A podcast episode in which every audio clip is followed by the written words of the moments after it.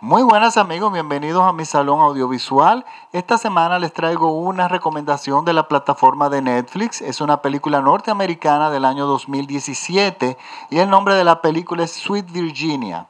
Asimismo como aparece en inglés, Sweet Virginia, como Dulce Virginia en español, pero la van a encontrar en el buscador en inglés. De todas formas, yo voy a poner el trailer en mi página de Facebook, ahí ustedes pueden verificarla para que la puedan encontrar más fácil. Es una película dirigida por Jamie M. Dack y está protagonizada por Christopher Abbott, John Berthal y, y Morgan Putz, entre otros. Miren, esta es una película que me es difícil contar el argumento. Yo quisiera ni siquiera contarlo. Yo le voy a hablar de los elementos de la película que lo hacen realmente buena, porque cualquier cosa que yo le pueda decir argumentalmente puede convertirse en un spoiler, porque estamos frente a una película que si bien tiene una historia sencilla, la, lo que hace la película buena es la forma en que está hecha y la forma en que está escrito el guion. La historia no es nada original, yo la he visto en muchísimas películas, pero es la forma en que está hecha. Y es una película que nos va llevando al borde del asiento y nos, eh, roba la atención desde el inicio de la película y, la mantenemos durante el transcurso de la película. Y hay muchísimos elementos de esta película que a mí me gustan. Eh, que está en los detalles. Por ejemplo, cuando yo terminé de ver la película, yo dije, pero yo acabo, me da la impresión de haber terminado de ver una película de vaqueros. Por supuesto, nada que ver. Pero es que tiene elementos argumentales. el director transportó elementos argumentales de las películas de vaqueros y la fundió en el género de thriller y consiguió un, algo bastante nuevo, bastante fresco que funciona muy bien. Y es que los, los personajes de esta película son usual, tienen todas las características que tienen, por ejemplo, los personajes de las películas de vaqueros. Mm, les describo un par de personajes. Tenemos un personaje que tenemos dos viudas, dos mujeres realmente jóvenes que son viudas y tienen esta situación en la película. En las películas de vaqueros eso siempre hay. Siempre hay una viuda que le han matado el marido, le han matado el esposo y busca venganza o ella heredó una fortuna, etcétera, etcétera. O sea, siempre hay ese elemento de la viuda. Tenemos también el elemento del extranjero que llega al pueblo. Las películas de, de Clint Eastwood, que viene, eh, tenemos este pueblo perdido, y de repente llega el extranjero que viene a cambiarlo todo y viene a complicarlo todo. Lo mismo pasa en esta película. Y tenemos en las películas de vaqueros que siempre son pueblos áridos, pueblos llenos de arena, pueblos con muy pocos árboles. Y aquí tenemos un pueblo en Virginia que es oscuro, que siempre está húmedo, como que o está lloviendo o ha dejado de, o acaba de llover recientemente. Y tenemos un pueblo donde los personajes tanto secundarios como hasta los extras, corresponden muy bien a los perfiles de las películas de vaqueros. En las películas de vaqueros vemos personajes que están eh, naufragados en, en ese pueblo, que están, llegaron ahí por ciertas circunstancias, que han perdido las esperanzas de vida, eh, no confían en nadie. Y bueno, en esta película tenemos que ese tono tienen todos los personajes en común. Todos son personas muy jóvenes, pero por alguna razón uno siente como que han tirado la toalla en la vida. Y otro de los personajes que es sumamente interesante es un hombre, un joven, porque es un hombre todavía joven, que en un momento de su vida fue una persona muy famosa, en un, un jinete de rodeos muy famoso, muy reconocido, una leyenda. Y que por alguna razón, ya cuando empieza esta película, vemos que es lo que es un administrador de un hotel de prácticamente mala muerte, un motel pequeño. Y entonces uno dice, bueno, pero hay una historia que no nos cuentan, que nosotros entendemos que no es una historia de cosas buenas que le pasaron en su vida, que ha hecho que él naufrague en ese pueblo y quede atrapado detrás del mostrador de ese hotel. Y lo, incluso los inquilinos del hotel los huéspedes, son personas muy disfuncionales, personas que uno se pregunta, pero Dios mío, ¿por qué están haciendo ahí en un pueblo donde no pasa nada? Por lo menos para nosotros los espectadores. Entonces, este con estos elementos, el director nos cuenta una historia que es que nos atrapa. ¿Cómo lo logra? Lo logra con una muy buena, muy buen guion. También lo logra con la edición. La edición es el montaje de la película y quiero explicar un poco la importancia de lo que es la edición. Que la edición y el montaje es exactamente lo mismo. Miren, cuando una película se firma, se firma mayormente en un desorden total. Se firma el final primero y muchas veces el inicio de la película es lo que se firma al final. Todo va a depender de las necesidades de la producción y de las facilidades que se le presente a la producción de terminar con ciertas secuencias. Entonces, todas estas, todas estas escenas, con todas sus repeticiones, que fueron firmadas en forma totalmente desorganizada, se llevan a una sala de montaje y el editor junto con el guion va dándole forma a la historia, las organiza como si fuera un rompecabezas y pone y, entonces le da el orden cronológico y el orden que el guion, lo de, el, el guion amerita. ¿Qué pasa en la sala de montaje?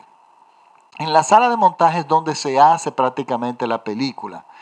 Eh, un, un, editor te puede dañar una película o un editor te la puede convertir en una película mucho más exitosa de lo que originalmente el guion promete. Y es por muchas razones. El, el, el montajista, o sea, el editor, en una actuación, por ejemplo, de una actriz que necesita que la, película tenga mucha atención en ese momento, que sea muy dramático el momento, depende mucho del personaje de la actriz. Entonces, ¿qué hace el editor? El editor busca todas las tomas. Vamos a suponer que la escena se repitió 15 veces con diferentes cámaras y él cada una de esas tomas la analiza y a veces esas tomas no pasaron el mismo día, sino que se continuaron filmando un día siguiente, a veces hasta tres días. Y entonces él toma las mejores tomas y los mejores, mejores ángulos de cada una de esas tomas y transforma la actuación de ella y la lleva a lo que la escena lo, lo requiere. Por eso, los, por eso los actores y actrices muchas veces cuando dan las gracias, dan gracias a personas, no hablan de los editores, pero sí le dicen el nombre, le dan las gracias al editor por su nombre, por su nombre de persona. ¿Por qué? Porque es que un editor te puede dar un Oscar y un editor te lo puede quitar. Porque el, las actuaciones en el cine son así, son muchas repeticiones y por supuesto a la hora de la, de la, del montaje, el editor junto con el director decide lo que tiene que pasar. Entonces, bueno, dice, a mí se me cae la escena que necesito, búscate otras tomas de la actriz donde ella está todavía llorando más y hay unos primeros planos y él dice, búscame eso, entonces, ok, lo ponemos esto aquí, lo ponemos esto allá y resulta que, ¡pam!, la escena resulta que sale maravillosa. Aquí pasó una vez en mi país, en el principio de los 80, cuando se trató de empezar a hacer cine, que se abrió una puerta y luego esta película la cerró.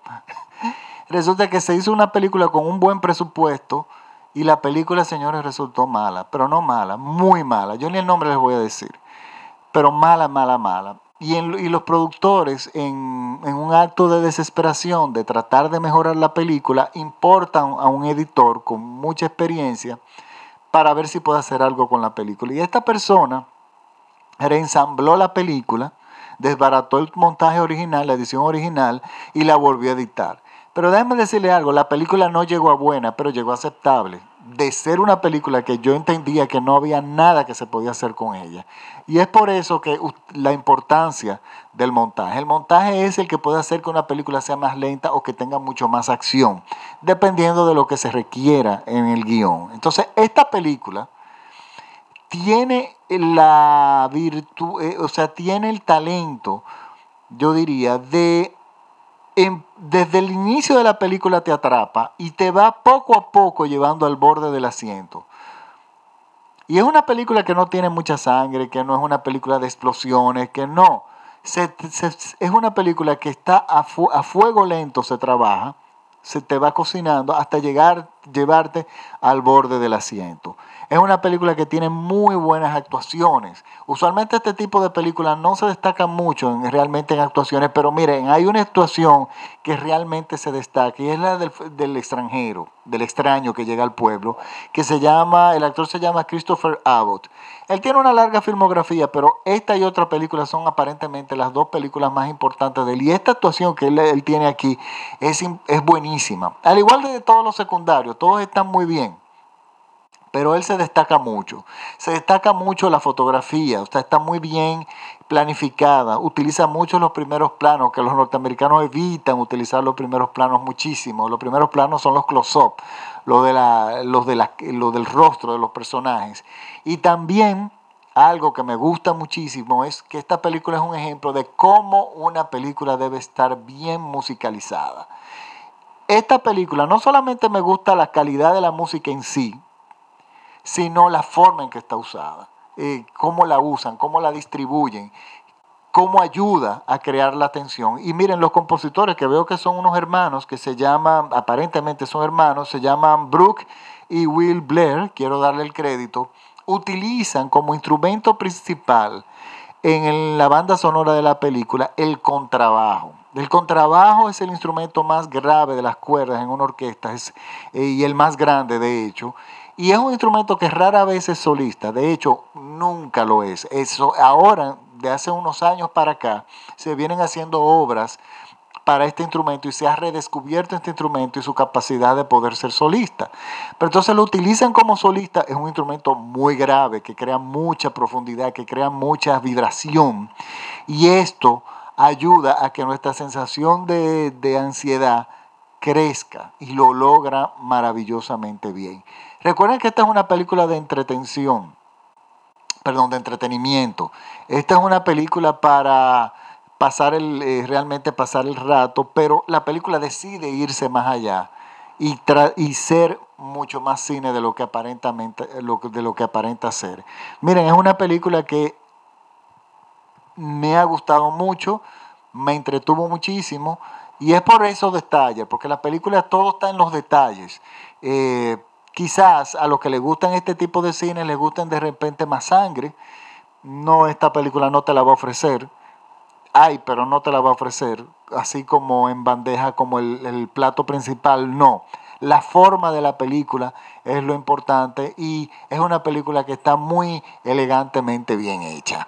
Por lo tanto, eh, nada, es mi recomendación de la semana. Recuerden que voy a poner el trailer en mi página de Facebook. El nombre, repito, el nombre de la película se llama Sweet Virginia. y es reciente, es 2007. Miren, eh, recuerden que mis podcasts son gratuitos, los pueden descargar gratis desde, desde muchísimos lugares. Los principales son, si tienen un dispositivo eh, iOS, es desde la, desde la tienda iTunes. También si tienen la aplicación TuneIn, estoy ahí si tienen acceso a SoundCloud también, o simplemente escriben el Salón Audiovisual de Francis Poe en Google y ahí van a encontrar muchas plataformas donde me pueden escuchar. De todas formas, si me siguen en mi página, como la buscan en, la pueden buscar en Facebook como el Salón Audiovisual de Francis Poe, ahí yo cuelgo todos los enlaces de todos los podcasts en las diferentes plataformas toda la semana. Recuérdense que yo siempre cargo eh, subo dos podcasts los fines de semana. Trato a veces de hacerlo los viernes, a veces los sábados eh, o a veces los domingos, porque pasa a veces que veo cinco, cuatro, cinco películas y ninguna me inspira de hablar, o por lo menos no, no hay mucho que decir de ellas, aunque no realmente no sean malas. Por lo tanto, nada, yo les agradezco la sintonía y nos vemos en el próximo podcast. Muchas gracias por haber estado aquí en el Salón Audiovisual de Francis Poe. Chao.